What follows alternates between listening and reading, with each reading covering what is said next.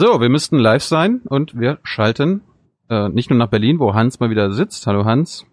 Hallo Tilo. Wir schalten auch nach Darmstadt zu Andrea Petkovic. Hallo Andrea. Hallo Tilo, hallo Hans, wie geht's euch? Hallo Andrea. Dankeschön. Wie geht's dir? Ich bin gesund, seid ihr alle gesund und munter? Einigermaßen?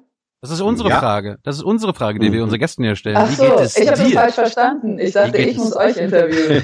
ja, fang mal an. ähm, ja, mir geht es gut. Ich bin seit ungefähr, ich würde sagen, sechs oder sieben Tage, äh, sieben Tagen zu Hause. Ich war vorher in der Reha, um mein, nicht für meinen Alkoholismus, das kommt dann vielleicht in späteren Jahren, sondern tatsächlich, um mich von einer Knie-OP zu erholen. Und, ähm, und bevor dann alles sich zugeschwitzt hat, die Lage mit mit dem omnipräsenten Virus ähm, war ich dort in der Reha und bin dann nach Hause gewesen und bin jetzt seit sieben Tagen zu Hause und selbst isoliert, mehr oder weniger. Okay, also für alle, die sich jetzt äh, fragen, Petkovic, Petkovic, wer war das doch noch?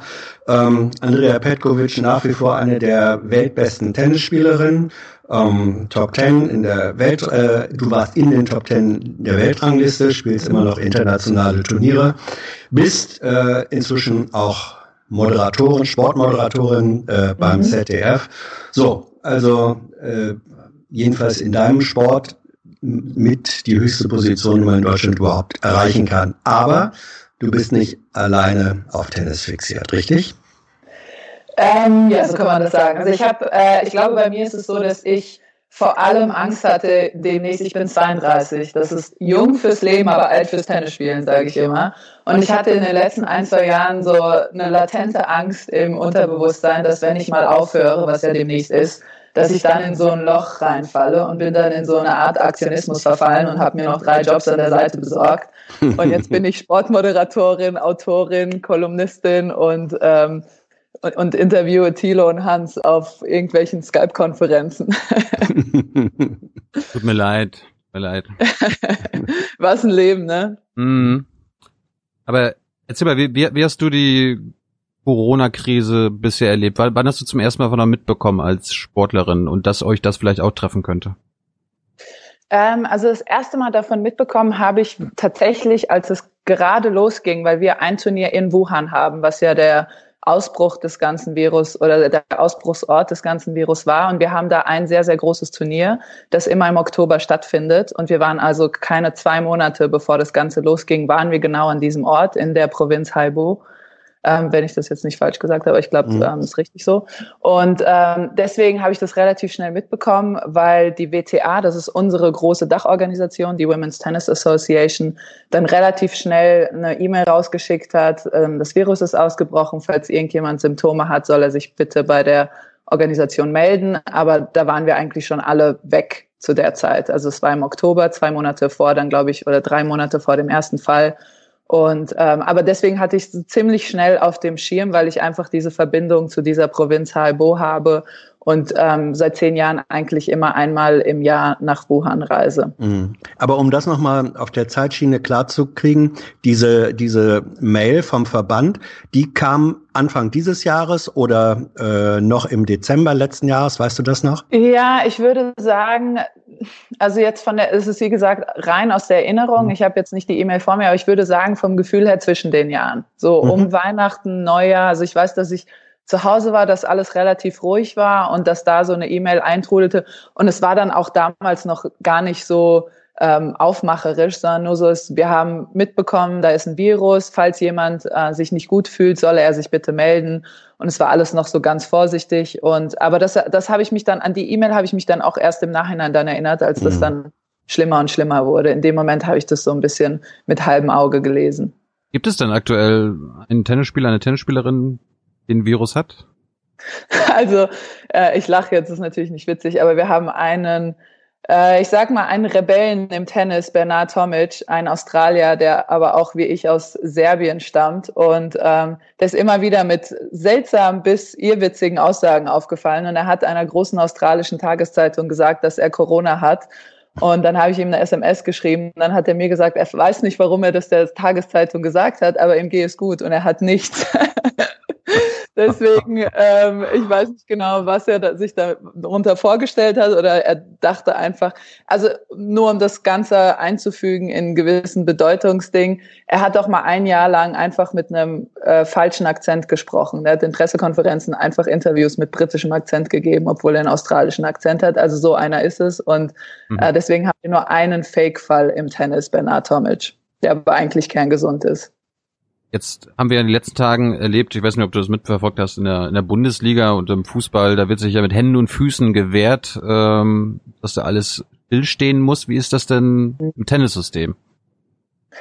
Ja, bei uns ist ja ein bisschen das Problem, ähm, dass wir drei verschiedene Organisationen haben, die nicht alle unter einem Dach sind. Wir haben die WTA, die ich eben erwähnt habe, das ist die Women's Tennis Association. Dann haben wir die ATP, das ist die Association of Tennis Professionals, das ist für die Herren. Und die ITF, das soll eigentlich die Organisation sein, die über allem steht, die International Tennis Federation. Und, ähm, und die, äh, ich will jetzt nicht sagen, bekriegen sich, aber die sind in Telefonkonferenzen und da gibt es Spannungen, sagen wir mal so. Es gibt Spannungen und Irritationen zwischen den einzelnen Organisationen, weil keiner wirklich vor, vorpreschen will.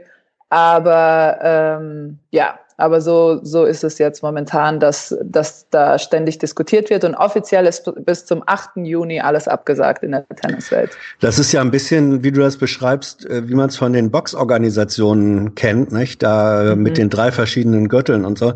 Ähm, wie ist das, nachdem das euch jetzt klar geworden ist, dir klar geworden ist, äh, welcher absolute, welche Vollbremsung da stattfindet in allen Aktivitäten?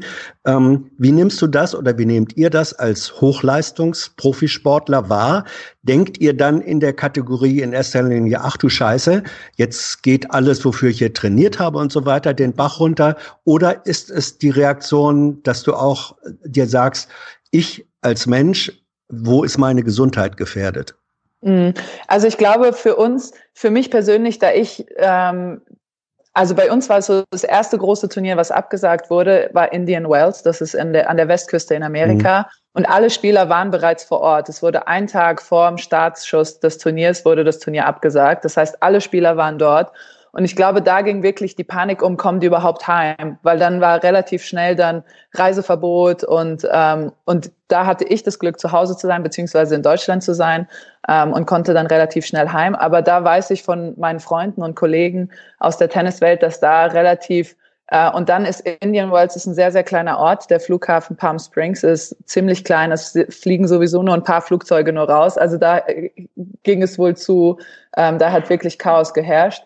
Und, ähm, und jetzt ist es, glaube ich, so, dass alle versuchen sich, für uns, ich muss sagen, mir tun viel mehr die anderen Sportler leid. Bei uns im Tennisgeschäft, unsere Saison geht von Januar bis November. Wir haben jede Woche ein Turnier. Wenn jetzt mal zwei, drei Monate ähm, das ganze Geschäft ein bisschen stillsteht, ist es für uns Tennisspieler vielleicht gar nicht mal so schlimm wie für andere. Für die kleinen Turniere ist es sehr, sehr schlimm, weil die kleinen Turniere, die stehen nicht auf so soliden Füßen wie die größeren Turniere finanziell.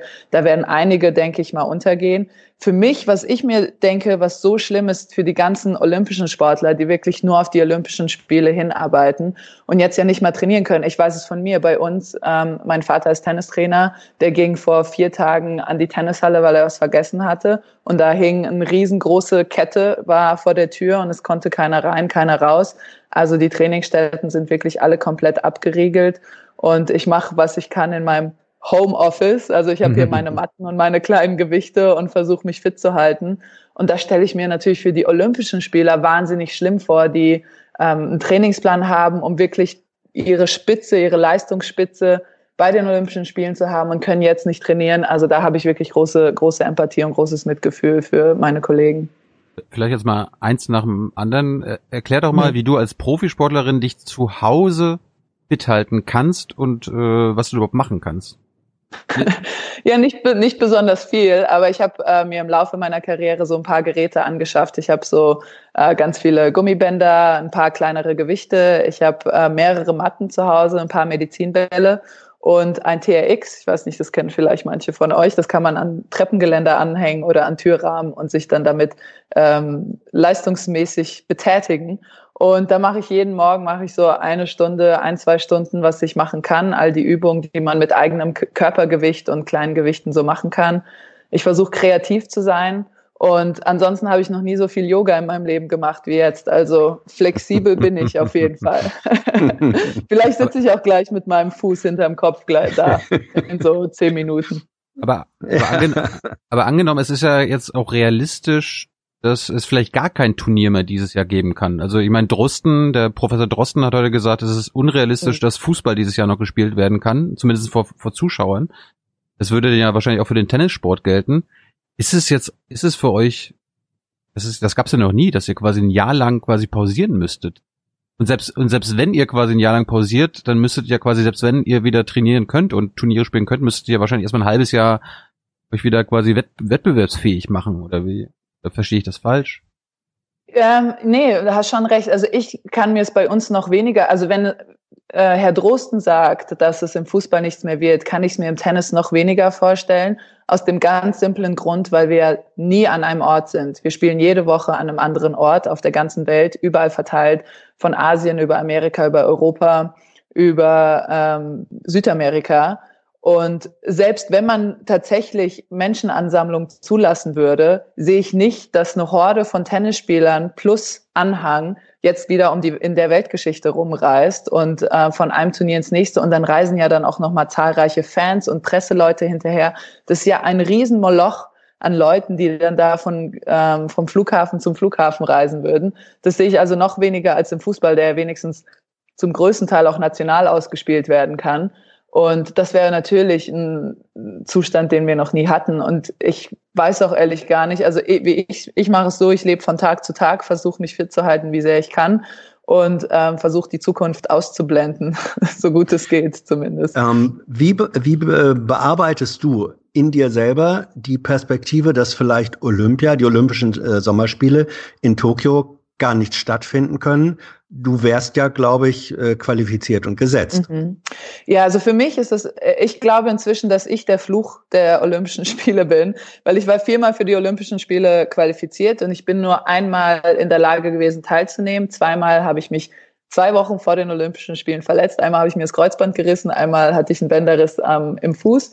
Und jetzt ist ähm, der große mhm. Virusausbruch. Also es tut mir leid, falls ich der Fluch der Olympischen Spiele bin, dann soll es so sein. Aber ähm, es wäre für mich nichts Neues. Leider muss ich sagen, dass ich mich daran gewöhnt habe, die große Enttäuschung vor den Olympischen Spielen zu erleben. Und ähm, das wäre für mich dann nichts Neues. Ich war einmal in Rio in Rio dabei. Das war eine wahnsinnig tolle Erfahrung. Aber wie gesagt, ich glaube, also ich ich kann es nicht sehen, dass da jetzt auf diese, ist ja auch Japan ist ja auch mini klein. Also es sind ja mhm. einfach, das ist ja eine Ansammlung von Inseln. Ich sehe nicht, dass da jetzt Millionen von Menschen dahin stürmen, auf kleinstem und engstem Ort da zusammengepfercht sich Sport angucken. Ich sehe es nicht, aber wenn andere Leute, die mehr wissen als ich, das sehen, dann ähm, freue ich mich für sie. Jetzt kannst du dir mal eine politische Frage beantworten. Oh Gott. Ich, ihr wisst schon, dass ich Sportlerin bin. Wir, haben, ja. wir sind unser IQ ist nicht so ausgeprägt. Ja, ja pass auf, das IOC ist äh, glaube ich, die einzige Organisation noch, die nicht abgesagt hat. Und alle drängen jetzt das IOC dazu, Olympia abzusagen oder zu verschieben. Äh, möchtest du als Sportlerin, die normalerweise dran teilnehmen würde, dass sie das tun? Dass sie es verschieben oder dass sie es nicht verschieben? Dass sie es verschieben. Also ich möchte, dass sie es verschieben, weil ich glaube einfach, dass momentan die Gesundheit aller vorgeht. Und ich habe gerade, habe ich äh, zufällig vor einer halben Stunde, habe ich einen Artikel darüber gelesen, dass wohl das IOC hofft, dass Japan es absagt und Japan hofft, dass das IOC es absagt, weil es um ganz viele Verträge geht, die natürlich abgeschlossen wurden und dann Zahlungen fällig werden, je nachdem, wer absagt. Und ich denke mal, dass falls Japan absagt, wäre es eine höhere Gewalt und dann müsste das IOC nicht so viele ähm, nicht so viel Geld. Also ich weiß, dass bei unseren Verträgen ist immer höhere Gewalt. Das heißt, wenn der Veranstalter eine Veranstaltung absagt, dann kriegt man kein Gehalt oder beziehungsweise dann kriegt man die Hälfte des Gehalts. Wenn aber eine höhere Gewalt ins Spiel kommt, das heißt der Staat hingeht und sagt, wir können das nicht abhalten, dann muss kein Betrag gezahlt werden. Und ich tippe mal, dass das IOC ein bisschen darauf spekuliert. Also anders kann ich es mir nicht erklären. Nur, dass wir uns ganz klar sind, ich habe also ich habe nichts mit den IOC-Leuten zu tun. Ich hm. weiß nicht, ich, ich plaudere jetzt nicht aus dem Nähkästchen. Das ist nur nach langjähriger Erfahrung, was ich vermute, was passiert gerade. Weil anders kann ich es mir nicht erklären, wenn jetzt schon die EM verschoben wurde und ähm, so viele äh, sportliche Events oder auch andere Events verschoben wurden oder teilweise abgesagt wurden, dass das IOC sich da noch so fest dran klammert. Aber äh, Andrea, Entschuldigung, äh, mhm. du hast eben gerade gesagt, du hast gar keinen Kontakt äh, oder ihr habt keinen Kontakt zum IOC. Das IOC hat doch, glaube ich, einen deutschen Präsidenten, der selber mal Athletensprecher mhm. gewesen war, ähm, genau. Thomas Bach. Wie kann es dann sein, dass ihr als aktive Sportler da keinen Einfluss habt, keinen Kontakt habt, vor allem in dieser Situation? Also wir haben, es gibt ja ähm, verschiedene Organisationen, einmal den DOSB, das ist der Deutsche Olympische Sportbund, und dann gibt es nochmal eine äh, Sportlervereinigung unabhängig davon, die aber auch gefördert wird aus Bundesmitteln. Und die sind in, eng, in engen Kontakt mit dem IOC. Und das sind auch die Sportler, die darauf drängen, die Olympischen Spiele zu, zu verschieben. Und ich weiß auch genau warum, weil die können sich alle nicht vorbereiten. Und dann ist ja auch noch das Unfaire, nicht jedes Land ist so streng wie jetzt hier in Deutschland oder wie in Amerika. Es gibt ja noch ganz viele andere Länder, wo die Sportler noch vielleicht in Hallen können oder private Einrichtungen für die öffnen. Und hier ist wirklich alles abgeregelt. Das wäre auch einfach unfair, ähm, rein erwartungsmäßig von der Leistung. Und, ähm, und die sind in festen Kontakt. Aber ich selbst, was ich damit sagen wollte, ich selbst bin nicht in diesen ähm, politischen Sportlervereinigungen. Also ich habe selbst keinen Einfluss oder ähm, das, den einzigen Kontakt, den ich habe, ich habe einmal Thomas Bach in einem Flugzeug getroffen und er hat mich dann angesprochen, gesagt, ich bin Thomas Bach. Dann habe ich gesagt, das ist schön für dich, weiß nicht, wer du bist. er ist zu dir gekommen, er ist zu dir gekommen, hat gesagt, ich bin Thomas Bach. ja, und ähm, ich war damals auch noch sehr jung. Ich war da vielleicht 22, 23 und er war da auch noch nicht IOC. Ähm, mhm. Präsident, sondern er war kurz davor gewählt zu werden. Ich habe ihn danach gegoogelt, deswegen wusste ich das dann hinterher. Aber in dem Moment wusste ich das noch nicht. Und äh, er hat sich mir vorgestellt, hallo Andrea, ich bin der Thomas Bach. Und ich dachte, er ist ein älterer Fan von mir. Und dann habe ich ihm so vornehm gewunken und habe mich dann weggesetzt. das war der einzige Kontakt, den ich mit dem hatte. Sympathisch wie eh und je, die Andrea. Aber jetzt mal, jetzt mal analytisch. Wie, wie erklärst du dir, dass der IOC daran festhalten will oder jetzt das immer noch nicht gemacht hat? Also warum klammern sie sich so sehr daran? Also ich denke, ich kann mir das nur erklären, dass da sehr, sehr viele Verträge und Geld flöten ginge. Und ähm, ich denke, dass sie hoffen, dass Japan das absagt. Also der Staat Japan sagt, wir können das nicht machen. Und dass sie dann vielleicht aus einigen Verträgen herauskommen würden, einfach. Das ist das, die einzige Erklärung, wie, wie ich es mir herleite. Aber wie gesagt, das ist äh, Spekulation aus mhm. Darmstadt. Jetzt nehmen wir mal den Chat hier mit rein. Wir haben ja auch viele äh, Live-Zuschauer gerade. Äh, Janette will wissen, wie ist es denn mit den Sponsoren aktuell? Also äh, mhm. verliert, verliert ihr Profisportler jetzt auch quasi euer, eure Sponsoren, weil ihr nicht antretet? Ähm, also es kommt natürlich, jeder ist anders aufgestellt. Ähm, Sponsorenverträge sind zwischen, ich würde mal sagen, einem Jahr bis drei bis hin zu zehn Jahren. Das sind dann die ganz langfristigen Sponsorenverträge. Ähm, ich habe meinen längsten Vertrag mit Adidas. Das ähm, Problem, sage ich jetzt mal, was, äh, oh, Entschuldigung, ähm, das Problem, was an diesen Verträgen herrscht, ist, dass ganz viel, man, natürlich kriegt man ein gewisses Festgehalt, aber ganz viel ist mit Bonusregelungen ausgemacht. Das heißt, je nachdem, wie man performt oder ob man äh, Tage, Präsenztage absolviert oder ob man zu irgendwelchen Veranstaltungen hinreist, ähm, Turniere gewinnt, die sind, das sind alles nach Bonus äh, Staffelung, das ist alles gestaffelt nach Bonusregelungen und die fallen jetzt natürlich komplett weg und alle fallen zurück auf das Mindestgehalt. Ähm, und das ist dann bei jedem anders geregelt, je nach, ähm, ja, je nach Popularität, je nach Ra Rangliste, nach Land auch. Also das ist dann für alle verschieden geregelt. Jetzt mal so rein, rein platt gefragt, wir müssen jetzt hier nicht über Zahlen reden, aber könnten, könntet ihr Profisportler jetzt überleben die nächsten Monate mit euren Sponsorenverträgen und so? Oder bist du jetzt ähm, auch am, also, am, am Hungertuch leiden? Ja, gar nicht so. Also es kommt natürlich auch darauf an, was für eine Karriere man hatte. Ich habe jetzt eine 10-, 12-jährige gute Karriere hinter mir. Ich habe mir auch ähm, einen gewisse, gewissen, einfach einen gewissen, puh, wie soll ich sagen? Rücklagen? Äh, ja, gewisse Rücklagen aufgebaut. Das ist natürlich bei jüngeren Spielerinnen nicht unbedingt der Fall. Und es kommt halt auch immer ganz äh, drauf an, wie in welcher Ranglistenposition man ist. Das ist bei uns halt sehr, sehr stark ranglistenabhängig. Die Top Ten, die sind, glaube ich, okay abgesichert, weil die auch viele Bonuszahlungen haben, die an, einfach anhand von Ranglisten stattfinden. Und dann wird's halt immer happiger. Vor allem haben wir auch, bei uns ist ja anders geregelt als bei Fußballern. Wir zahlen alles selbst. Das heißt, wir zahlen unsere Trainer, unsere Physiotherapeuten, unsere Fitness Fitnesstrainers, zahlen wir alles selbst. Und äh, die Verträge müssen natürlich weiter ähm, geachtet werden und weiter ausgezahlt werden und die Einnahmen fallen komplett weg bei uns. Ähm, deswegen, das ist dann schon schwieriger. Es ist aber sehr, sehr individuell und schwierig, ein, generell so einmal ähm, über den Haufen zu scheren alle. Das war jetzt auch eine Frage aus dem Chat. Also du, dein Trainer hm. behältst du, deine Physio behältst du, obwohl sie jetzt ja gar nicht sehen kannst und äh, mit ihnen trainieren kannst. Genau, ja. Also es ist, ähm, ich habe mit meinem Trainer einen ein Einjahresvertrag gehabt und ähm, den muss ich natürlich weiter ähm, weiter aus. Also ich meine, ich ist da, ist da keine ist da keine höhere Gewalt drin, Andi? keine höhere, nee, keine höhere Gewalt. Also ich glaube, wenn ich ihn jetzt, wenn ich mit ihm sprechen würde, könnte ich bestimmt da auch eine Lösung finden. Aber mir ist es ja auch selbst daran gelegen, dass er glücklich ist und nicht ähm, jetzt in Panik verfallen muss. Und ich glaube, es ist viel schwieriger für Trainer, gerade als für Spieler, weil Trainer ähm, ich habe das auch in der Vergangenheit ganz oft gemacht, als ich noch jünger war oder mich dann auch noch oft verletzt habe. Ich meine, jetzt bin ich wieder verletzt, aber ähm, da hatte ich ganz oft nur Wochenregelungen gehabt. Also ich habe Trainer immer für zwei Wochen bezahlt oder eine Woche oder einen Monat. Und da wäre halt jetzt äh, kompletter Dienstausfall bei ihm. Und deswegen bin ich da ganz froh, dass er einigermaßen abgesichert ist. Und ähm, aber alle Spielerinnen machen das anders. Und ich glaube, dass ganz viele das wochenweise bezahlen und da ganz viele Trainer momentan stranden und ganz schön am Kämpfen sind. Ich gab auch die Frage im Chat, ähm, wie das denn mit deinen Teamkollegen ist. Du bist ja auch quasi in der Nationalmannschaft. Äh, mhm. Äh, Tennis, äh, sind die auch so locker entspannt drauf wie du? Sagen die anderen. Ähm, locker entspannt im Leben oder nee, jetzt nee, in der nee, jetzt in der Krise, jetzt jetzt in der Corona-Krise. Also ich glaube, dass es in der letzten Woche, ich mache jetzt auch, ich äh, bin jetzt relativ entspannt, aber es ist natürlich alles nicht ganz so einfach, wie ich das jetzt hier darstelle.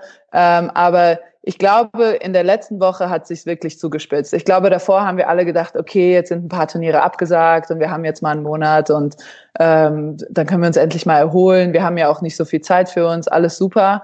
Und jetzt als letzte Woche, ich glaube am Mittwoch oder am Dienstag, war dann die offizielle Aussage, dass bis zum 8. Juni alle Turniere abgesagt wurden. Und da merke ich schon, dass jetzt langsam der Arsch auf Grundeis geht bei allen. Auch bei mir. Also falls ich jetzt so locker rüberkomme, das ist nur meinem, ähm, meinem lockeren Geplauder zu schulden. Fällt dir das schwer, äh, das, was wir jetzt an Ausgangseinschränkungen haben, einzuhalten, halten, oder bist du sowieso im Gegensatz vielleicht zu anderen Menschen in ähnlich immer noch jugendlichem Alter, die sagen, Mensch, Party will ich doch und lasse ich mir nicht nehmen? Mhm. Für mich ist es ganz einfach, weil ich keine Freunde habe. Deswegen ist es für mich ganz einfach, hier ähm, in meinem Haus zu sitzen. äh, nein, aber für mich, ist, für mich ist es tatsächlich relativ einfach, weil ich ähm, wirklich seit zwölf Jahren auf der Tennistour bin und seit zwölf Jahren mehr als 30 Wochen im Jahr unterwegs war und ähm, einfach, wenn ich zu Hause bin, auch einfach mal zu Hause sein will. Und ich wohne relativ nah an einem Waldesrand, das heißt, ich bin relativ nah an der Natur und ich habe einen kleinen Garten draußen. Und solange das Wetter ist, kriege ich es noch einigermaßen hin. Aber wie gesagt, es sind jetzt fünf, sechs Tage. Mhm. Wenn wir jetzt noch in zehn Tagen nochmal sprechen, sieht die ganze Sache schon ganz anders aus. Und ich glaube, für mich ist ganz wichtig als Sportlerin, ich habe ja immer einen komplett durchstrukturierten Tag von morgens bis abends. Und das behalte ich weiterhin so bei. Also ich mache mir abends immer einen Plan, wie ich, wie ich meinen Tag angehe für den nächsten Tag. Und so hangele ich mich dann von Stunde zu Stunde und halte mich an meinen Augenringen fest. Über deine, Bücher, über deine Bücherpläne und was du da mit deinem Buchclub planst, können wir gleich nochmal reden. Äh, mhm. Lasse will im Chat wissen, kannst du erklären, warum Damen und Herren bei den Grand Slams äh, gleich bezahlt werden, aber bei kleineren Turnieren nicht? Ah, ja, das ist eine sehr gute Frage und da kommen wir zurück auf, äh, was ich am Anfang erklärt habe. Wir haben verschiedene ähm, Dachorganisationen und die ITF, das ist die International Tennis Federation, die zahlt Damen und Herren das gleiche Preisgeld und die ATP und die WTA sind anders aufgestellt und ähm, und dann kommt es halt zu solchen ähm, zu solchen Geschehnissen, dass wir bei dem gleichen Turnier sind, die gleiche Zeit auf dem Platz stehen, das gleiche Publikum haben, die gleichen Fernsehrechte und ähm, weniger bezahlt werden als die Herren, weil einfach die WTA und die ATP anders verhandelt haben. Könnt ihr als SpielerInnen da Schock, was machen? Schockstille. ähm, ja, hinter den Kulissen wird da wirklich ähm, hart dran gearbeitet und ähm, ich habe mich auch jetzt in, fürs nächste Jahr für den Players Council beworben. Das ist bei uns, da sitzen sechs bis acht Spielerinnen drinne und ähm, die handeln dann mit mit der mit den obersten Muftis, sage ich jetzt mal, in der in der WTA dann die Verträge aus und kämpfen für mehr Preisgeld und für gerechtere Arbeitsbedingungen. Und ähm, da habe ich mich drauf beworben und mal gucken, falls ich gewählt werde. Vielleicht kann ich euch dann nächstes Jahr mehr intern als Preis geben. Also das ist so eine Art Nicht Betriebsrat. Spekulation von mir. Ja, genau, so eine Art Betriebsrat. Ja. Ah. Äh, Michael, wir wissen, nach welchen Kriterien du Werbepartner aus. Also könnte da, Ah. äh, könnten da auch Waffenhersteller kommen oder ähm, Wiesenhof, die so äh, Hüken schreddern, Weil, weil ich so eine heiße Waffe bin oder was? zum Beispiel. Nein, auf keinen Fall. Also ich hatte in meinem Leben nicht viele Sponsoren. Ich habe ähm, mit drei Firmen länger und dann auch immer fest und loyal zusammengearbeitet. Das ist Adidas, ähm, das ist Wilson, das sind meine Schlägerhersteller und Gerolsteiner, das ist das Wasser. Gerolsteiner, ähm, den Vertrag habe ich nicht mehr, den hatte ich vor so ein, zwei, drei Jahren, weiß ich jetzt gerade gar nicht mehr. Das waren die einzigen Werbepartner, mit denen ich zusammengearbeitet habe und ich war da schon immer sehr ähm, darauf erpicht, äh, darauf zu achten, dass es erstens zu mir passt, dass ich die Marke wirklich mag, ähm, dass ich da voll dahinter stehe und ähm, ja, und dass es, dass ich mich da nicht verbiegen und ver, verbiegen muss, wenn ich dann ähm, für die für die Werbung mache. So habe ich das immer ungefähr gehandhabt und da hätte ich sicherlich mehr Geld verdienen können mit ein paar Sachen, aber das war mir dann wichtiger, mir treu zu bleiben. Welches war das absurdeste Sponsorenangebot, was du jemals gekriegt und dann abgelehnt hast? Also ähm, ich weiß nicht, ob es jetzt unter Sponsorenangebote äh, gilt, aber es ist echt ganz gut zu sehen, wo du stehst in der, im Tennis, weil ich habe regelmäßig Playboy-Angebote bekommen und die haben immer in der ähm, im finanziellen Angebot haben die immer variiert, je nachdem wie ich gespielt habe. Also je besser ich gespielt habe, desto mehr Geld hätte ich schinden können und je schlechter ich gespielt habe, desto schneller ist der Preis in den Keller gerutscht. Und daran habe ich so immer meinen Wert abgemessen. Also der Playboy. Und seit ein paar Jahren habe ich keine Angebote mehr bekommen von Playboy. Also muss meine Shame. Ganz schön, ja, muss meine Aktie ganz schön im Keller sein. Ja, jetzt, jetzt, wo du es machen würdest, wollen sie nicht mehr. Jetzt wollen sie nicht mehr. So ist es ja oft im Leben. Ne? Ähm, vielleicht eine Frage wieder aus dem Chat. Random Genre. Wir wissen, im Sport gibt es seit einigen Jahren die Debatte, wie man mit Transmenschen umgeht, da sich einige Spieler benachteiligt fühlen aufgrund des Hormonhaushalts und des Körperbaus. Was denkst du darüber?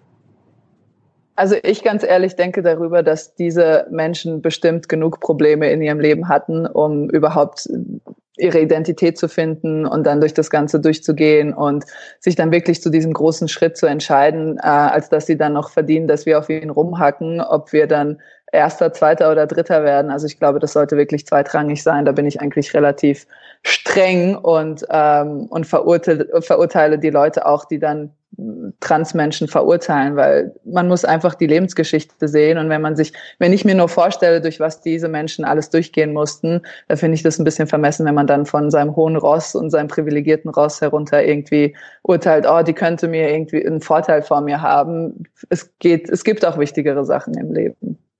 Ähm, kennst du Heather Watson? Sagt dir das was? Ja, ja. Äh, dazu gibt's eine Frage von Samuel. Du musst Mhm. sie auch, du musst sie auch nicht beantworten, pass auf. Okay.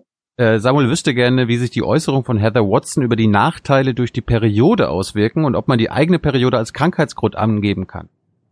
Was, we, weißt du, was sie gesagt hat? Das Nein. weiß ich jetzt gar nicht. Aber sie Nein. hat wahrscheinlich gesagt, dass es. Ah, das ist ein wahnsinnig schwieriges Thema, weil ähm, einerseits wollen wir natürlich gleich behandelt werden und andererseits gibt es einfach äh, Frauen, die wahnsinnige Probleme haben einmal im Monat, wenn die Periode kommt und äh, mit Schmerzen zu kämpfen haben, ähm, mit auch Leistungsminderungen zu kämpfen haben, das weiß ich. Und andererseits versuchen wir immer nicht so sehr darüber zu reden, weil wir dann natürlich ähm, von, wir kämpfen ja um gleiches Preisgeld in, in allen Spielklassen und bei allen Turnieren. Und dann ist es für uns wahnsinnig schwierig, wenn dann die Männer immer sagen können, ja, aber die haben ja ihre Tage und Hormonschwankungen und so. Deswegen versuchen wir das immer unter den Teppich zu kehren. Und das ist wirklich sehr, sehr, ähm, ja, slippery slope, also wirklich ein, ein wackeliges Seil, auf dem wir uns da bewegen und versuchen irgendwie beidem gerecht zu werden. Einerseits ähm, ja, uns für gleiches Preisgeld stark zu machen und auf der anderen Seite natürlich auch äh, medizinisch dem gerecht zu werden, was manche Frauen monatlich durchgehen müssen. Das, äh, das weiß ich natürlich auch, dass es für viele nicht so einfach ist. Ich habe jetzt mehrmals die Frage, äh, ich fasse das mal Ob ich mich für den Playboy ausziehe. ein, ähm, ob es äh, ob es Doping im Tennis gibt. Also es wurden ein paar, es gab ein paar Fälle im äh, Tennis, die, ähm, die Doping positiv getestet wurden. Ich glaube, der berühmteste Fall ist Maria Sharapova, die mhm. mit Meldonium 2016, will ich sagen, ich glaube 2016 für 15 mhm. Monate gesperrt wurde. Und ähm, bei ihr war das so, dass Meldonium ist ein ähm, ein Medikament, das im, in Russland sehr beliebt ist oder sehr beliebt war und es auch über Jahre von Russinnen und Ostblock-Sportlern genommen wurde, bis dann irgendwann die WADA gemerkt hat, hey, da gibt's ein Mittel, das ähm, immer wieder auftaucht und das vermeintlich leistungssteigernd ist. Es gibt wohl noch keine Beweise dafür, aber es vermeintlich leistungssteigernd ist. Die haben das dann im Dezember auf die rote Liste gesetzt und Maria Sharapova wurde dann im Januar positiv getestet und sie sagt, sie hätte das nicht gewusst, dass das Medikament, sie würde es seit zehn Jahren nehmen und ähm, sie würde es seit zehn Jahren nehmen und sie, sie hätte nicht mitgekriegt, dass es auf die rote Liste gesteckt wurde. Und deswegen wurde sie positiv getestet und hat 15 Monate pausiert. Als sie dann zurückkam, jetzt hat sie dieses, glaube vor zwei Monaten den Rücktritt ihrer Karriere bekannt gegeben. Als sie dann zurückkam, hat sie nicht mehr an die Leistung anknüpfen können. Aber es kann natürlich auch daran liegen, dass sie einfach, sie ist mein Jahrgang, ähm, sie ist 32. Es kann natürlich auch zwei Jahre sind, wenn du 29, 30 bist in einem Sportlerleben, wahnsinnig viel Zeit. Das wäre jetzt unfair zu sagen, das liegt an dem Medikament. Es kann an dem Medikament gelegen haben, aber es kann auch einfach daran gelegen haben, dass ihr Körper älter wurde und sie einfach nicht mehr die schnellen Regenerationszeiten ähm, hatte wie mit 20. Das merke ich ja bei mir auch. Das ist einfach ein großer Unterschied. Äh, diese zwölf Jahre zwischen 20 und 32 in einem Sportlerleben ist das ein ein Unterschied von Himmel und Nacht. Von Himmel und Nacht, das ist mhm. Tag und Andrea, Nacht. Andrea, äh, über äh, Sportarten, Sportarten übergreifend. Man hört das von Leistungssportlern, die dann sozusagen positiv getestet wurden auf Doping, ziemlich häufig, dass die sagten, das war mir aber gar nicht bewusst. Ähm, mhm. Ich habe das genommen, was die Ärzte mir gegeben haben und die haben mhm. mir versichert, alles klar. Wie sehr ist das Schutzbehauptung? Ähm, und wie sehr ist es tatsächlich so, dass man es einfach glaubt? Was ist deine Einschätzung? Ähm, also bei uns, ich kann nur aus, aus persönlicher Erfahrung sprechen. Bei uns ist es so, dass bei jedem Turnier gibt es einen offiziellen Turnierarzt. Und wenn man eine Erkältung, ich gehe jetzt mal von einem ganz mhm. simplen mhm. Beispiel, ich habe eine Erkältung, ich gehe zum Arzt und sage ihm, hey, ich muss in zwei Stunden spielen, kannst du mir etwas geben, damit ich mich besser fühle? Und er gibt mir etwas. Jetzt gibt es zwei Arten von Sportlern. Es gibt die eine Art Sportler, die dem Turnierarzt vertraut, denn der wurde von der WTA und der ATP, also von den Dachorganisationen des Tennis, ausgewählt, um für die Sportler da zu sein. Und es wird erwartet, dass er sich mit den Listen im Doping auskennt.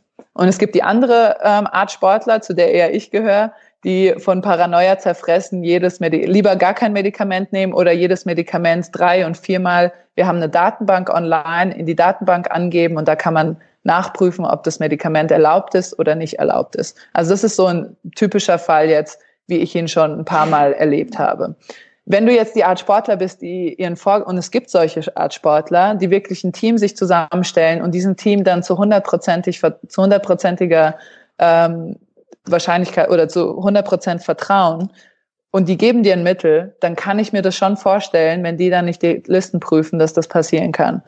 Allerdings hast du natürlich als Sportler die Verantwortung, auch für deine eigene Karriere einzustehen. Und deswegen mache ich das seit Jahren so, dass ich alle Medikamente zwei und drei und viermal nochmal nachprüfe. Gibt ja, ähm, du wirst ja auch, beziehungsweise wenn du im aktiven Betrieb bist, äh, von der WADA kontrolliert. Du, es gibt ja so eine mhm. App bei für Sportler, wo ihr immer angeben müsst, genau. wo ihr wann seid. Äh, wie mhm. ist das denn aktuell? Äh, kannst du kontrolliert werden? Kann man dich zu Hause besuchen? Äh, kannst du, keine Ahnung, angefasst werden? Das ist doch jetzt alles mit Corona. Wie, ja. wie geht das? Ähm, also es ist momentan so, also um kurz diese Datenbank zu erklären, wir haben eine App und ähm, eine Online-Datenbank, auf der wir jeden Tag eintragen müssen, wo wir sind. Und wir müssen eine Stunde am Tag angeben, wo wir zu hundertprozentig an diesem Ort sind. Und wenn die Dopingkontrolleure uns in dieser Stunde nicht dort antreffen, kriegen wir einen direkt Mist-Test. Und wenn du drei davon hast, wirst du für vier Jahre gesperrt. Also ohne Nachprüfung, auch wenn du niemals ein Medikament genommen hast. Aber wenn du dreimal diesen Test verpasst, wirst du für zwei, äh, vier Jahre, Entschuldigung, vier Jahre gesperrt. Ähm, so funktioniert das Ganze. Jetzt ist es momentan so, dass man angeben kann, diese Datenbank wurde angepasst, man kann auf der Datenbank angeben, ob man in Selbstisolation ist, in Quarantäne, in medizinisch verordneter Quarantäne und so weiter. Es gibt verschiedene ähm, vers verschiedene Ankreuzungspunkte, die man geben kann.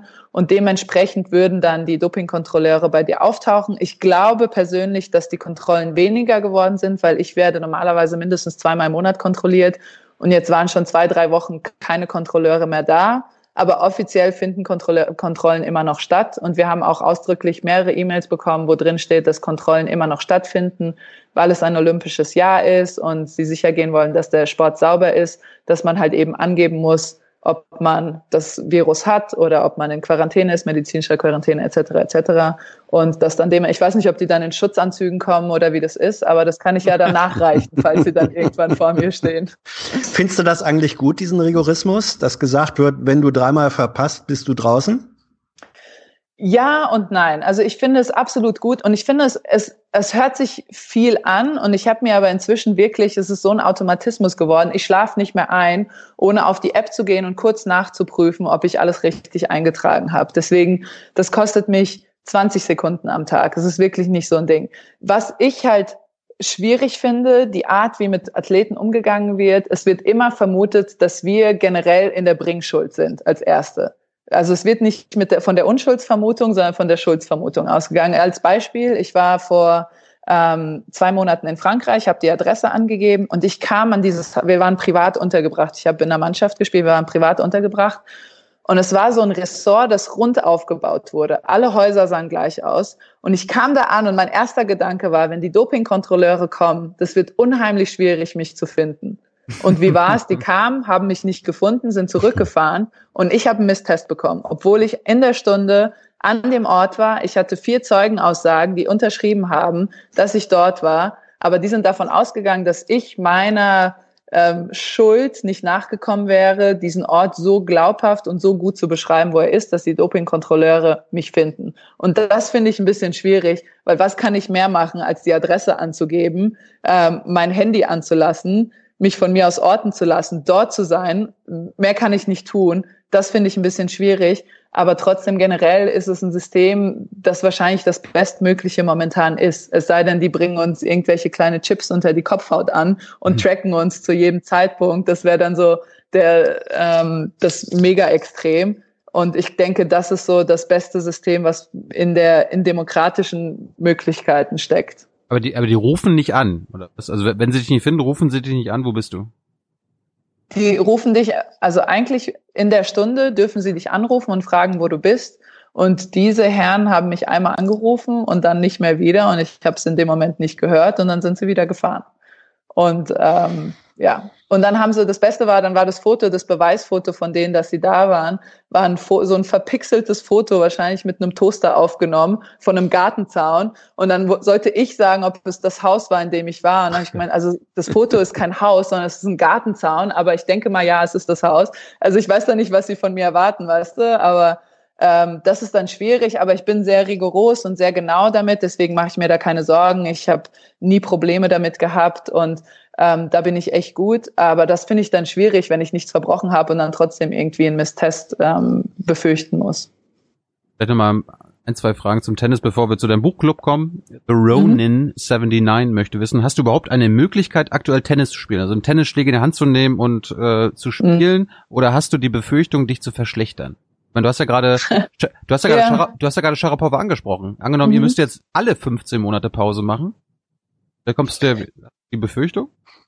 Ja, also schon, naja, ich glaube, das, was ich eben gesagt habe, das kommt dann wieder zugute. Ich glaube, dass für ältere Sportlerinnen vor allem oder ältere Tennisspieler und Tennisspielerinnen sind 15 Monate wahnsinnig viel Zeit.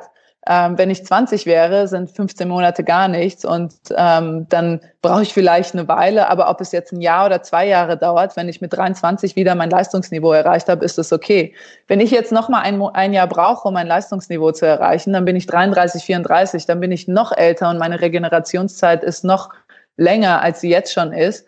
Und das ist für uns, glaube ich, unheimlich gefährlich. Und da habe ich auch schon echt ein bisschen Angst, muss ich zugeben. Und ansonsten die einzige Möglichkeit, wie man theoretisch spielen könnte, ist, wenn du irgendwo einen Privattennisplatz hättest. Also wenn ich im Garten einen Tennisplatz hätte, könnte ich darauf spielen. habe ich nicht. So hm. gut war meine Karriere dann doch nicht. PlayStation hilft auch nicht wirklich. Genau. Ich kann es mal versuchen, Hans, wer weiß. Hans, willst du mal, willst du mal erzählen, mhm. warum wir jetzt mit Andrea reden? Warum wir, du bist ein Kultur, ja. du bist ein kulturinteressierter Mensch. Äh, äh ja. Du, du, guckst jetzt nicht so oft Tennis. Aber was, was interessiert dich jetzt, was Andrea da gestartet? Naja, also ich habe ja selber mal ein bisschen gespielt, äh, als es noch gar keine weder Hart noch noch Rasenplätze gab, jedenfalls nicht in Deutschland. Aber es ist lang her. Ähm, wieso ist eine Spitzentennisspielerin auf den Gedanken gekommen, ich mache einen Buchclub? Wie heißt der Racket Book Club? Was genau, ist Racket Book. Warum? Erzähl. ähm, also ich glaube, das kommt daher, dass ich, ich wohne ja zur Hälfte in Darmstadt und zur anderen Hälfte in New York. Und meine Freunde in New York sind alle in irgendwelchen Clubs, in Buchclubs, Filmclubs, Musikclubs. Und ich glaube, es ist eigentlich mehr oder weniger eine Ausrede, um sich zu treffen und sich Wein reinzubechern und pseudomäßig über, über Kultur zu sprechen. Aber ich war immer unheimlich neidisch, dass ich da nie mitmachen konnte, weil ich immer unterwegs bin. Und für einen Buchclub oder einen Filmclub muss man halt regelmäßig an Ort und Stelle sein und um, miteinander über alles diskutieren zu können. Und, ähm, und da habe ich schon länger gedacht, könnte man das eigentlich digital aufbauen? Ginge das?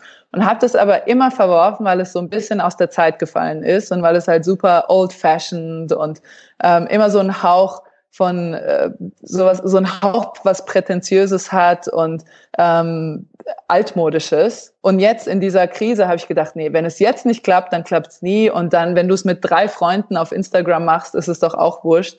Und dann habe ich das in, ins Leben gerufen und ähm, war völlig überwältigt von der Resonanz und habe mir jetzt noch einen fünften Job angelacht, mehr oder weniger, ähm, weil ich muss wirklich da ein paar, paar Stündchen Zeit investieren, um das auch alles gut zu, zu ordnen. Und ich habe inzwischen, glaube ich, 2700 Follower bei Instagram bei Racket Book Club und ich hoffe, dass es cool wird. Mal gucken. Also Buchclub heißt nicht Bertelsmann, Bertelsmann Buchring, wo man mit Rabatt Bücher kaufen kann, sondern ach so, ach so.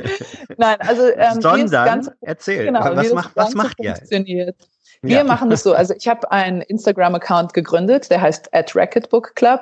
Dort habe ich dann vier Bücher vorgestellt. Es waren meine persönlichen, also die mir persönlich am Herzen lagen. Es gab ein Sachbuch, ein Roman, ein Sportbuch und ein Klassiker zur Auswahl. Die habe ich alle in einem kurzen Video vorgestellt, warum sie mir persönlich wichtig waren und warum ich sie als wichtig für die Allgemeinheit empfinde. Die Leute haben dann abgestimmt, welches Buch es werden sollte. Es ist String Theory von David Foster Wallace geworden, das mhm. Sportbuch. Ähm, fünf Essays von David Foster Wallace über Tennis. Und ähm, jetzt habe ich allen eine Woche gegeben, um sich das Buch zu besorgen. Und dann werden wir einen Monat zusammen das Buch lesen. Ich werde über einzelne Passagen reden. Ich werde Instagram Lives machen. Ich werde Podcasts machen dazu und versuchen, so gut es geht, mit Hilfe all der digitalen Kommunikation, in der ich wirklich wahnsinnig schlecht bin. Ich glaube, Thilo kann ein Lied davon singen, ja. dass ich mit, äh, mit Technik nicht so gut bin. Aber mit all der Technik, die mir zur Verfügung steht, will ich da in Kommunikation mit, mit den Leuten treten, dass wir über dieses Buch diskutieren können, dass wir über das Buch reden können und dann hoffentlich mit einem gewissen Mehrwert da rauskommen. Aber erklär uns doch mal, wie das ablaufen soll. Also wie redest du mit denen, wie redet ihr über das David Foster äh, Wallace Buch?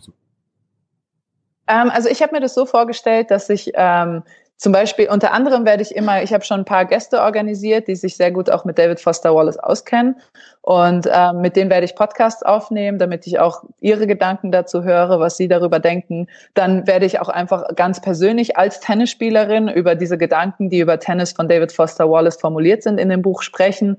Und was ich mir am besten vorstellen kann, ist wahrscheinlich dieses Instagram Live, wo ich in die Kamera spreche und die Leute kom können kommentieren und ich kann das dann vorlesen. Aber wie gesagt, es ist völlig amateurhaft aufgezogen worden, wirklich mit so einem Video äh, mit, per Handy aufgenommen und, ähm, und war dann sehr überwältigt von der Resonanz und muss mir selbst so ein bisschen Schritt für Schritt und Tag für Tag ähm, Wissen aneignen, wie das digital funktionieren kann. Aber es wird und, schon schief hm. gehen.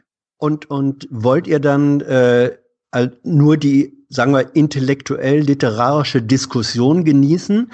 Oder gibt's hinterher eine Punkteverteilung, einen Wettbewerb, was auch immer? Worauf läuft das raus?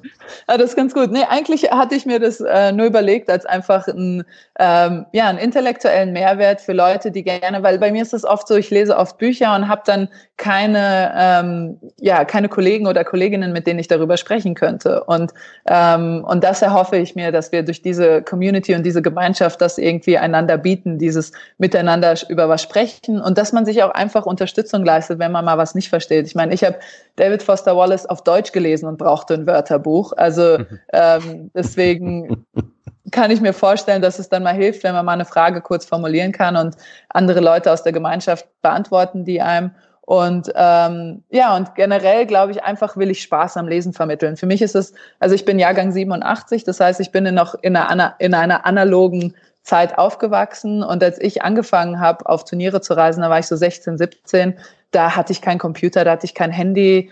Ähm, ich war in Ländern, die zwei Fernsehsender hatten, die auf der Landessprache waren und da gab es nichts anderes als Bücher. Und da kam ich so ein bisschen in dieses, in dieses Buchliebhaber-Ding rein und bin nie wieder rausgekommen. Und das möchte ich einfach mit anderen teilen.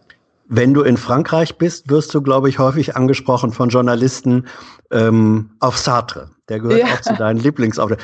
A, warum Sartre? Was findest du an dem gut? Und B, was wollen die Journalisten wissen?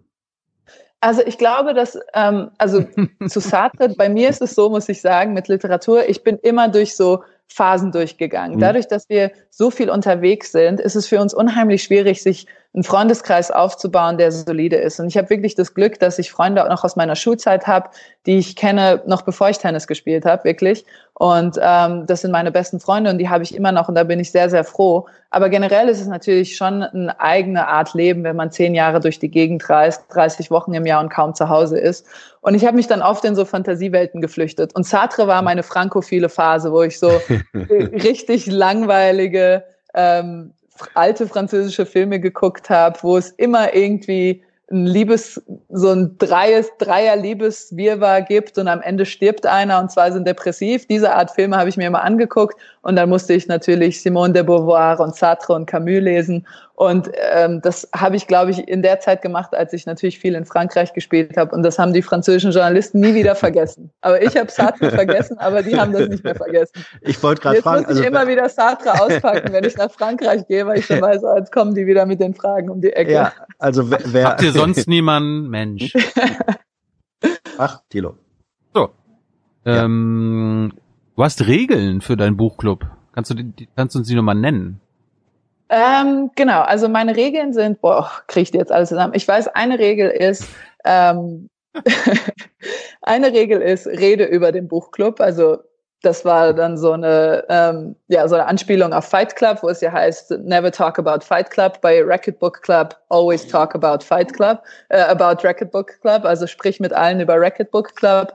Dann habe ich die Regel, dass man, ähm, wenn einem ein Buch nicht gefällt, ich finde es ganz wichtig, weil das entmutigt Menschen, glaube ich, am meisten. Wenn dir jetzt jemand sagt, hey, Schuld und Sühne ist super, Dostoevsky, Schuld und Sühne musst du gelesen haben. Das kann vielleicht für dich in dem Moment stimmen, aber es kann für jemanden anderen zehn Jahre später der Fall sein. Und wenn man sich dann durch ein Buch quält, dann kann es ganz schnell diese Leidenschaft im Keim ersticken. Und das will ich un un unbedingt vermeiden. Deswegen habe ich diese 20-Prozent-Regel aufgestellt, wo ich sage, 20 Prozent eines Buches, da musst du dich schon durchquälen. Und wenn du dann nicht reinkommst, dann kannst du es weglegen. Ähm, das ist eine der Regeln. Die andere, dann habe ich noch eine, dass wir wirklich eine Gemeinschaft sind. Also ich wünsche mir, dass alle sich gemeinsam helfen, wie gesagt, bei Verständigungsschwierigkeiten oder wo man die Bücher sich besorgen kann, lokale Buchhändler unterstützen, wirklich die Kleinen unterstützen, die kleinen Businesses irgendwie unterstützen und so weiter und so fort. Und für die restlichen Regeln kann man sich bei Instagram at Racketbook Club sich ich, alles ich habe sie, ich habe sie vor mir. Äh, Regel 2 hast du vergessen, glaube ich. Wir sind keine Professorinnen. Es geht um Spaß. Ah, ja, genau. Ja, das ist mir genau, das war das, was ich vorher schon gesagt habe. Ich will halt nicht, dass das so ein ähm, ja so ein Anstrich von wegen, wir wollen uns jetzt wichtig machen mit unserem Wissen. Ich finde es schön, äh, wenn man viel weiß und auch diesen Wissensdurst hat und gerne liest. Aber es soll Spaß machen und ich will nicht, dass, ähm, dass Leute abgeschreckt werden, weil ich glaube, dass viele Leute einfach abgeschreckt werden durch dieses ein bisschen leicht verstaubte Professorenhafte und ähm, welche Literaturperspektive hat er jetzt angenommen. Das finde ich nicht wichtig. Mir kommt es wirklich drauf an, was macht das Buch mit dir? Hat es dich berührt? Hat es dich nicht berührt? Warum hat es das gemacht? Und ähm, das will ich so in meinem Buchclub irgendwie verbreiten. Sind eigentlich jetzt schon ähm, Kolleginnen aus oder Kollegen oder Kolleginnen aus dem Leistungssport mit dabei? Also ich weiß Mona Bartel, eine meiner deutschen Kolleginnen, mhm. die ist dabei. Ähm, ich habe gehört Coco Goff, das ist ein junges amerikanisches Talent, die ist 15, die soll dabei sein. Ähm, allerdings muss ich sagen, es ist gar nicht so leicht zu sehen, weil ich mit meinem Racketbook Club Handle äh, nicht keinen Sportlern folge, sondern versuche eher so ähm, Literaten oder was auch immer mhm. zu folgen. Und deswegen kann ich das gar nicht so genau sehen. Aber ich werde auf jeden Fall eine, noch eine Regel dazukommen. Das nächste Buch soll kein Tennisbuch werden, weil es soll ja kein Tennisbuchclub hm. werden, sondern es soll für hm. alle was dabei sein. Gibt es denn, gibt es denn irgendwelche Bücher oder ein bestimmtes Buch, was du nicht lesen willst oder nicht mehr lesen willst oder nicht besprechen möchtest? Uh, das ist eine sehr gute Frage. Ähm, My job. Ja, jetzt weiß ich, warum du das tust, was du tust. Äh, puh, da muss ich ein bisschen drüber nachdenken. Also ich habe seit zwölf Jahren ähm, in meinem Bücherregal Ulysses von James Joyce stehen und mm. ich habe es noch nicht mm. einmal aufgemacht. Und jetzt habe ich letztens irgendeinen Tweet habe ich von irgendjemandem gelesen, der gesagt hat, wenn ich die, wenn ich jetzt nicht Ulysses von James Joyce lese, dann werde ich es niemals machen. Und ich glaube, mm. bei mir wird es so ähnlich sein. Also das, das mm. schaut und es steht auch so in meinem Bücherregal, dass jedes Mal, wenn ich morgens aufwache, schaut mich genau dieses Buch an und mhm. verurteilt mich aus dem Bücherregal, mhm. aber es ist okay. Hans, also ich, äh, ich, ich sag dir mal, ich, äh, ja. als, als ehemaliger äh, Germanistikstudent, Ulysses, mhm. ähm, das ist so ungefähr, als wenn du ein Sandplatzturnier über fünf Sätze spielst, ja. Okay. Es aber dann ist, für fünf das, Jahre. Das, das, und dann und dann für fünf Jahre. Aber wenn man das, wenn man da ins Spiel kommt, dann ist es, glaube ich, mit das Geilste, was man erleben kann. Echt? Okay. Ja. Warum, ja. Hans, warum? Er, erklär uns allen weil, das. Weil, also, weil, weil Ulysses und, und Joyce, das ist etwas, was eigentlich Literatur so gar nicht machen kann. Es geht in die feinsten Verästelungen des tatsächlichen Lebens rein. Das ist, als wenn du einen Baum nicht nur in seiner Grundstruktur als Baum, sondern dann kommt der Ast, dann kommt der Zweig, dann kommt das Blatt, dann kommt die Äderung des Blattes. Also all das, was einen Baum in seiner Gesamtheit äh, ausmacht, das ähm, zeichnet und schreibt Joyce in einer unglaublichen Meisterschaft, die mhm. ganz schwierig aufzunehmen ist. Aber wenn man sich da einmal rein versenkt hat, und man muss sich wirklich rein versenken, das gelingt auch nicht jedem. Ähm, wenn, ich finde diese 20-Prozent-Regel gar nicht schlecht. Wenn du mhm. merkst, ich kann es nicht, lass es sein. Aber den Versuch, glaube ich, ist es allemal wert. Ja, cool. Du hast es super verkauft, Hans. Also du kannst gerne ähm, Gastjuror in meinem Racket Book Club werden, wenn du willst. Er, er ist du nicht auf Instagram. Er ist leider nicht auf Instagram. Ja, aber das macht ja nichts. Ich äh, würde mich freuen, wenn du mir ein Video schickst und mir deine vier Bücher vorstellst. Ein Sportbuch, ein Sachbuch, ein Roman und ähm, ein Klassiker. Und dann sagst du hier, das sind die Bücher, die ich gut finde und das ist warum. Und dann ähm, bist du mein nächster Gastbeitrag. Da bin ich schön nämlich auch raus und muss mich nicht äh, kümmern. Ich werde missbraucht. Protest, Protest. Ich werde das ernsthaft in Erwägung ziehen. Nein, ähm, aber das finde ich echt cool. Das, äh, weil es soll ja eine Gemeinschaft sein und genau das äh, finde ich super. So, wir machen mal ein paar Live-Chat-Fragen wieder. Kannst du also, mhm. brauchst du nicht so ausführlich machen. Äh, Mr. Potato, okay. Mr. Potato will wissen, welches Buch hast du bereut zu lesen? Ähm, oh, ich sag's also, dir und es tut mir echt in der Seele weh. Und zwar ist es dieses neue Marc Aurel Buch. Ich weiß nicht, es war so, glaube ich, ist im November oder so rausgekommen. Und zwar ist es die Biografie von Marc Aurel, ähm, einem römischen Kaiser. Und ich finde den super, weil ich habe seine Selbstbetrachtung ganz oft gelesen und äh, habe mich so sehr auf dieses Buch gefreut. Aber es ist dann halt einfach wirklich ein, und genau das will ich vermeiden in, in meinem Racket Book Club. Es ist einfach ein Uni Geschichtsprofessor, der dann sagt, und dann hat man eine Münze gefunden und auf der Münze war Marc Aurels Profil und dann hat man noch eine Büste gefunden und da war Marc Aurels Profil ohne Nase und dann hat man, und ich habe so gedacht, da kommen dann so dramatische römische Geschichten und ähm, Intrigen und wie es halt damals so abging, dachte ich mir. Und dann war es aber nur so eine Münze, eine Büste, eine äh, Statue. Und da war ich sehr enttäuscht. Also ich glaube, das Buch ist gar nicht schlecht, ganz im Gegenteil, da findet man unheimlich viel raus, aber ich habe mir halt was anderes erwartet. Und das ist immer das Problem, wenn man sich von was etwas erwartet und mhm. dann seine Erwartungen nicht erfüllt. Hast du mal äh, Umberto Eco gelesen? Name der Rose? Hans, wir wollten jetzt gerade mal ein paar. ja, du hebst, ja. Pass auf, du hebst jetzt mal, hebst du, du, du hast doch einen Stift. Ich halt meinen Mund. Dann, dann ja. guck mal, ich habe sowas hier. Habe ich mir Sachen auf. Nebenbei ja, äh, mir was merken will. Machen jetzt mal ein paar Live-Chat-Fragen. Dauer. Okay. Epidemiologic möchte wissen, dürfen Hörbuchhörer bei dir mitmachen? Auf jeden Fall, klar. Das ist auch, natürlich wäre, wäre es mir lieber, aber ich bin da ja auch ein bisschen schon ähm, verrückt, weil ich bilde mir ein, dass Bücher gewisse Energien haben. Deswegen kaufe ich mir auch immer tonnenweise Bücher und stelle die alle in mein Schlafzimmer, weil ich mir dann einbilde, dass ich durch Osmose dieses Wissen einsauge. Ist bisher noch nicht passiert, aber vielleicht kommt es ja noch dahin. Aber wenn es jemandem leichter fällt, sich Hörbücher reinzuziehen, natürlich, warum nicht? Dann möchte Ische das wissen. Bei uns, ja? äh, Thilo, bei uns herrscht Demokratie beim Racket Book Club. Demokratie. Anders als im Tennis, das ist der Aristok. Anders als im Tennis, ganz genau. ähm, Kaschnira möchte wissen, wie findest du Hermann Hesse?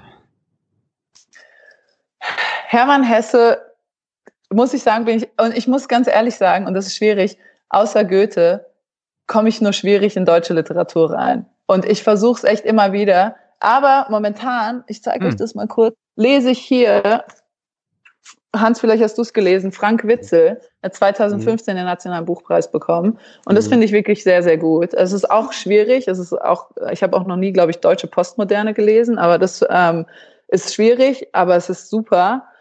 Aber sonst fällt es mir wahnsinnig, ähm, ich weiß nicht warum, aber deutsche Literatur muss ich echt immer ein bisschen kämpfen. Die sind zu schlau, weißt du? Ich bin nicht, äh, ich bin, ich bin so ein Kommerzliteraturliebhaber, weißt du? Nicht ganz Kommerz und nicht ganz hohe Literatur, sondern so was ja. Schönes dazwischen. Und die dann Deutschen sind einfach zu intellektuell für mich. Dann passt doch die Frage von Ische, wie du die Bücher von Game of Thrones findest, also von George R. R. Martin. Das ist ja genau das, was du gerade beschrieben hast.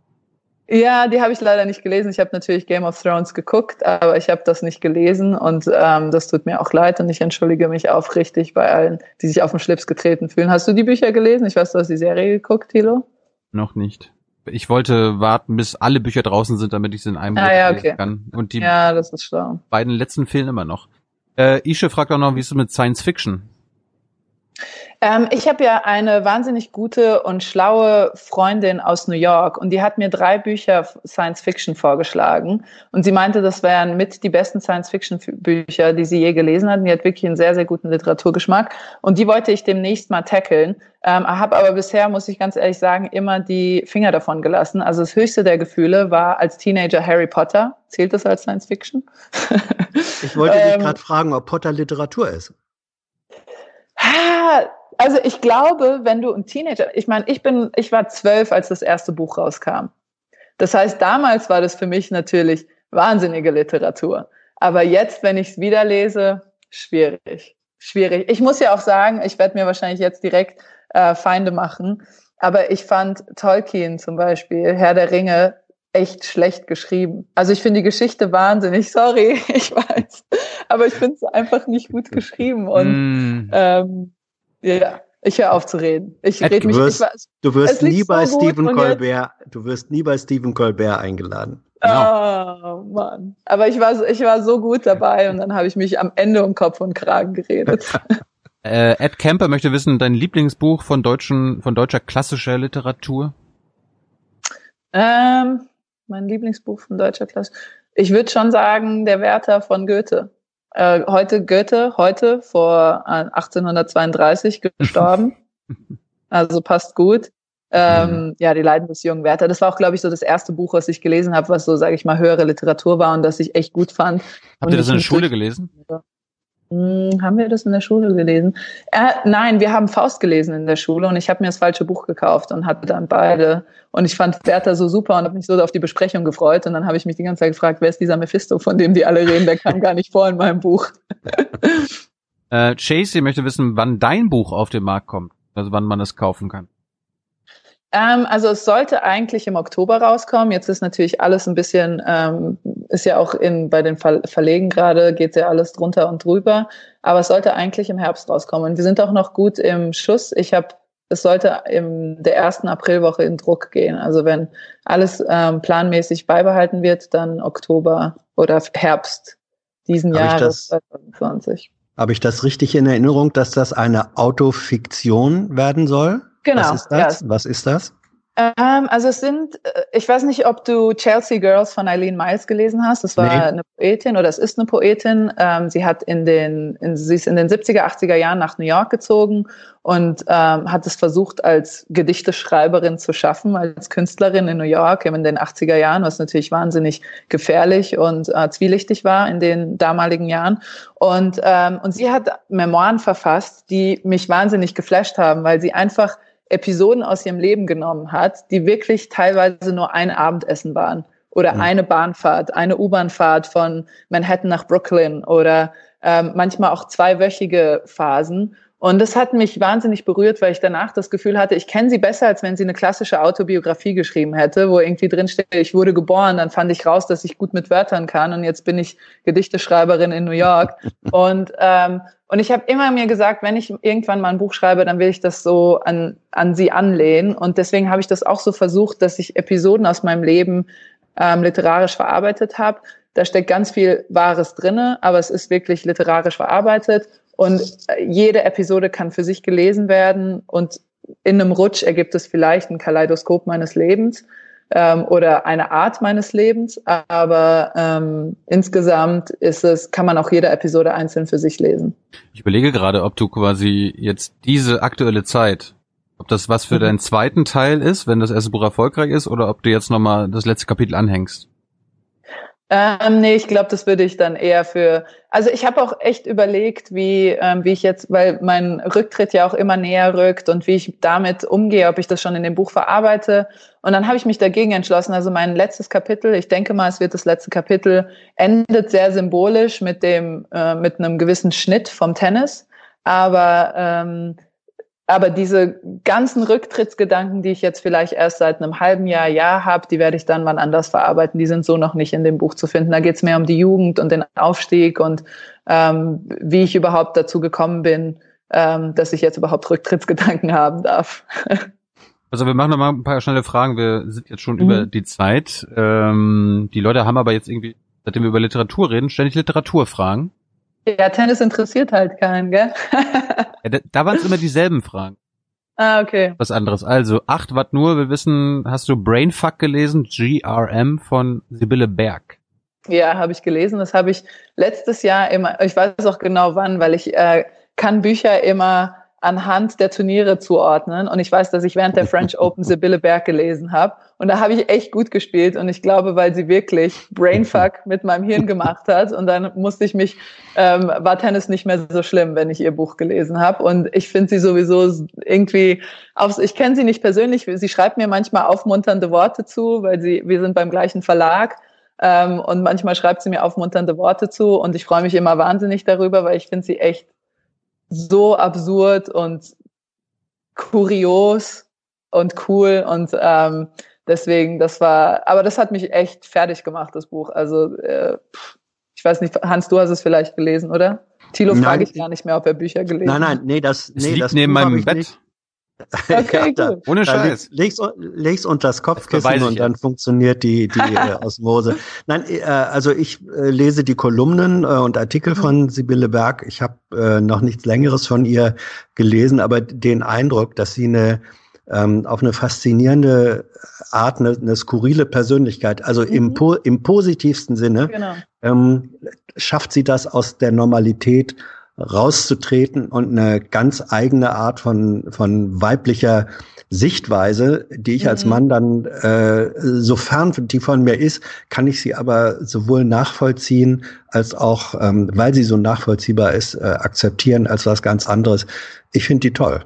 Ich finde sie auch toll. Und was, was ich echt mag, dass sie auch diesen Mut hat, egal ob es, ob sie wirklich so ist oder ob es eine gewisse Figur ist, die sie in der Öffentlichkeit kreiert. Ich finde es wahnsinnig mutig, dass sie als Frau das so mhm. gnadenlos durchzieht und irgendwie ohne Rücksicht auf Verluste und sich da, da total treu bleibt, so dass egal ob es inszeniert oder nicht inszeniert ist, dass es so oder so authentisch wirkt. Weil manchmal kann man, glaube ich, auch in der Inszenierung fast am nächsten zu einer gewissen Authentizität gelangen, weil da das meiste Wahre durchscheint, als wenn man ständig versucht, sich selbst zu sein. Und das finde ich, kenne ich bei Frauen so nicht. Und deswegen ist sie, glaube ich, auch für mich jemand, der, zu dem ich einfach bewundernd aufschaue und ähm, weil ich könnte das überhaupt nicht, glaube ich. Ich kann da, ich bin da einfach zu undiszipliniert. Aber das, das, das ist schon ein interessanter Punkt. Also ich meine, in gewisser Weise spiele ich ja auch eine Rolle in der Öffentlichkeit. Ich mhm. habe mir quasi das junge Naiv-Ding auf, auf den Leib geschrieben und bin ich selbst, aber nur auf 11, ja, nicht auf. Genau. Äh, das machst du nicht.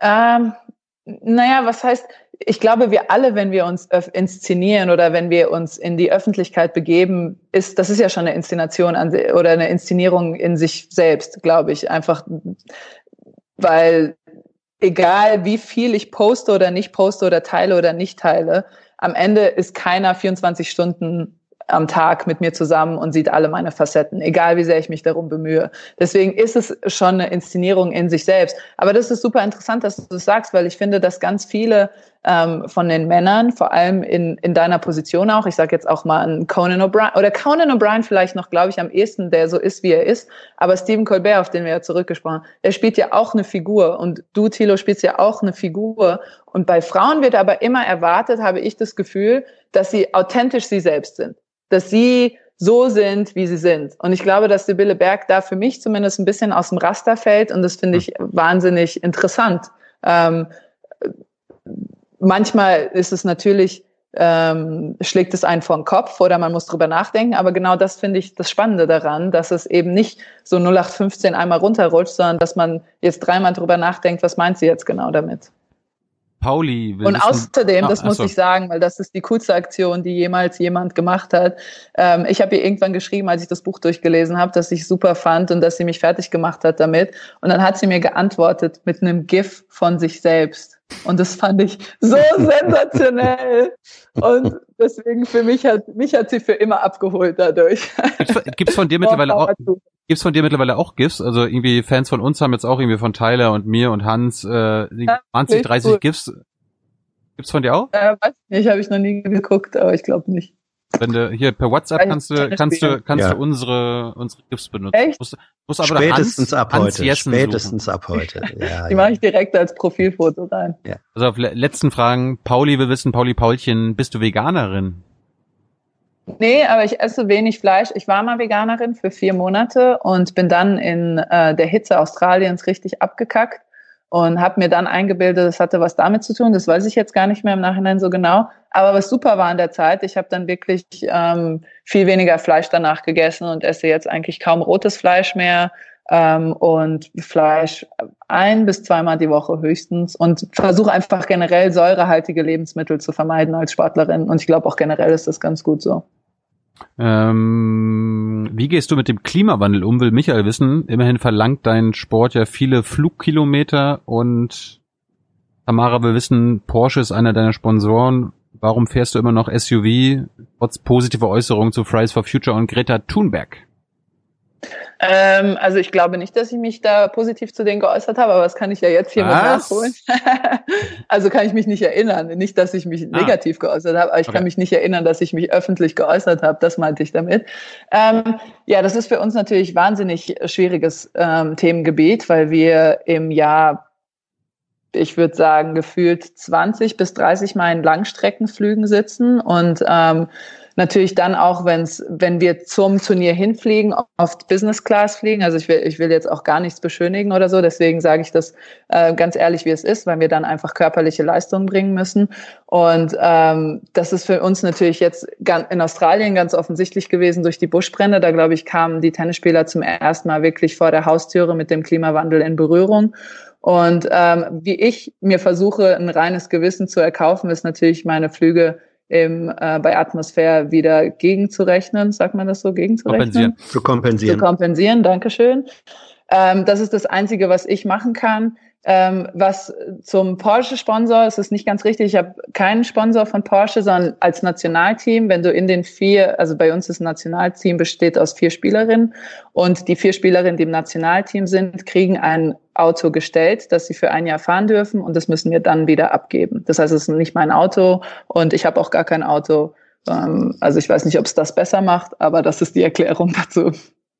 Und die letzte Frage aus den, von den Zuschauern. Wie läuft die Zusammenarbeit mit, mit dem ZDF jetzt weiter? Können wir uns demnächst auf neuen Content freuen?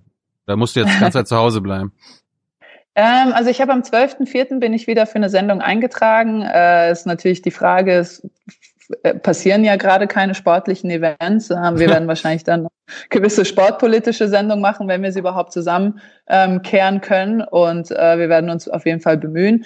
In Zukunft würde ich mich natürlich freuen, auch noch ein paar andere Sachen zu machen. Ich glaube, dass meine Stärke auch darin liegt, dass ich gute Kontakte zu Sportlern habe, dass die vielleicht mit einer Kollegin besser oder nicht besser, das ist falsch, aber anders reden, sich vielleicht mehr öffnen und da würde ich dann in Zukunft, wenn ich dann auch mehr Zeit habe und weniger Tennis spiele und weniger trainieren muss, würde ich mich darauf konzentrieren, dass ich auch wirklich nochmal in Interview-Situationen ähm, komme. Und keine Sorge, Thilo, ich bleib dir fern. Ich mache nur Sportler. Nee, nee, pass auf. Du kannst, du, kann, du kannst da, während du jetzt zu Hause sitzt und äh, du mhm. willst ja nicht den ganzen Tag Bücher lesen, wir können ja einmal die Woche, du bist Co-Moderatorin hier, du ersetzt Hans und du holst uns oh einfach Gott, dann. Nein. Du holst uns ich einfach. Ich würde niemals Hans ersetzen.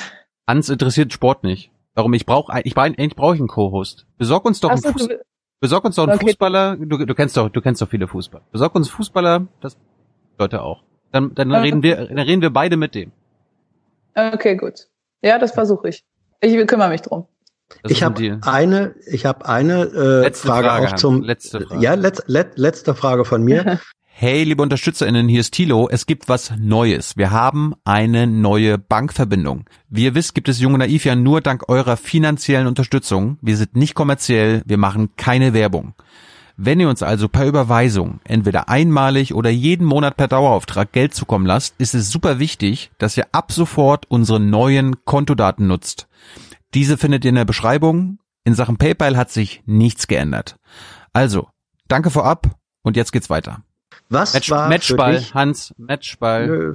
Einfach letzte, wir spielen noch Zeit. Letzte Frage. Was war für dich ähm, bei diesem neuen Job Sportmoderatorin, Journalistin ähm, das größte Problem, die größte Herausforderung? Ähm, also da muss ich jetzt meine, also ich habe wirklich, ich war echt gut dabei und dann am Ende habe ich meinen ganzen Charakter in die Tonne getreten, aber das mache ich jetzt auch nochmal. Was für mich tatsächlich am schwierigsten war, war im Team zu arbeiten. Und ähm, bei uns Tennisspielern ist es so, ich habe natürlich auch ein Team, aber ich ähm, stelle meine, meine Mitarbeiter selbst ein. Ich bin immer noch die Chefin sozusagen und ich bin im Endeffekt nicht auf sie angewiesen. Also natürlich ist man auf seine Trainer angewiesen, aber ich kann die immer austauschen. Und das ist im Fernsehen ganz anders. Man ist, also ich kann die besten Moderationstexte schreiben, ich kann die besten Stories mir aus dem Finger ziehen, ich kann die tollsten Sportler heranholen. Wenn der Lichtmann und der Kameramann und der Regisseur sich weigern, mit mir zusammenarbeiten, gibt es keine Sendung, gibt es keine Geschichte, gibt es keinen Sportler, der interviewt wird. Und das war für mich einfach ein ganz neues Terrain, weil ich noch nie gelernt habe, so zu arbeiten. Und das war super spannend für mich und es macht mir viel mehr Spaß, weil da einfach viel mehr bei rumkommt, als ähm, sich ständig um sich selbst zu drehen und dann vor Schwindel in Ohnmacht zu fallen, so wie ich oftmals. Ist das ein Schlusswort? Ich denke schon bedanken wir uns bei dir. Äh, du hast nochmal die Chance, deinen Instagram-Kanal zu promoten und wie man dich auf Twitter verfolgen kann. Äh, ach so, ja, äh, Twitter und Instagram, wie mein Name, Andrea Petkovic, at Andrea Petkovic. Auf Instagram bin ich, glaube ich, at Andrea Petkovici, weil es schon jemanden gab, der meinen Account hatte. Ja. Und at the Racket Book Club ist mein Buchclub, den man auch auf Instagram finden kann. Gut, dann bedanken wir uns für deine Zeit. Ich besorge dir einen Fußballer. Und dann ähm, werden wir regelmäßig mit Andrea eine neue Sendung machen, wo wir Fußballer und andere. Ey, es gibt doch noch andere Profisportler, die interessant sind. Die sind doch alle jetzt. Ja, so, ja, ich, ich, ich, ich spreche sollten, einfach mal mit ein paar Freunden. Vielleicht sollten wir aber ein paar Freunden Sportler, vor allem. Freunden. Vielleicht sollten wir irgendwelche Sportler finden, die aktuell nicht pausieren müssen. Schachspiel. Denksportler. Ja. Ja, ich überlege mal was und, ähm, und dann schreibe ich dir einfach. Gut, dann bedanken wir uns bei unseren Zuschauern. Es sind irgendwie gefühlt 1500 Fragen eingegangen. Das heißt, Wirklich? Ich, ich, konnte leider nicht alle stellen, es tut mir leid. Und äh, Hans, vielen Dank für deine Zeit. Hans, danke. danke. Schick mir bitte hm? deine äh, Buchtipps, ja? Oder ich, wir ja. kommen einfach in Kontakt nach, nach so diesem Video. Oder? Okay.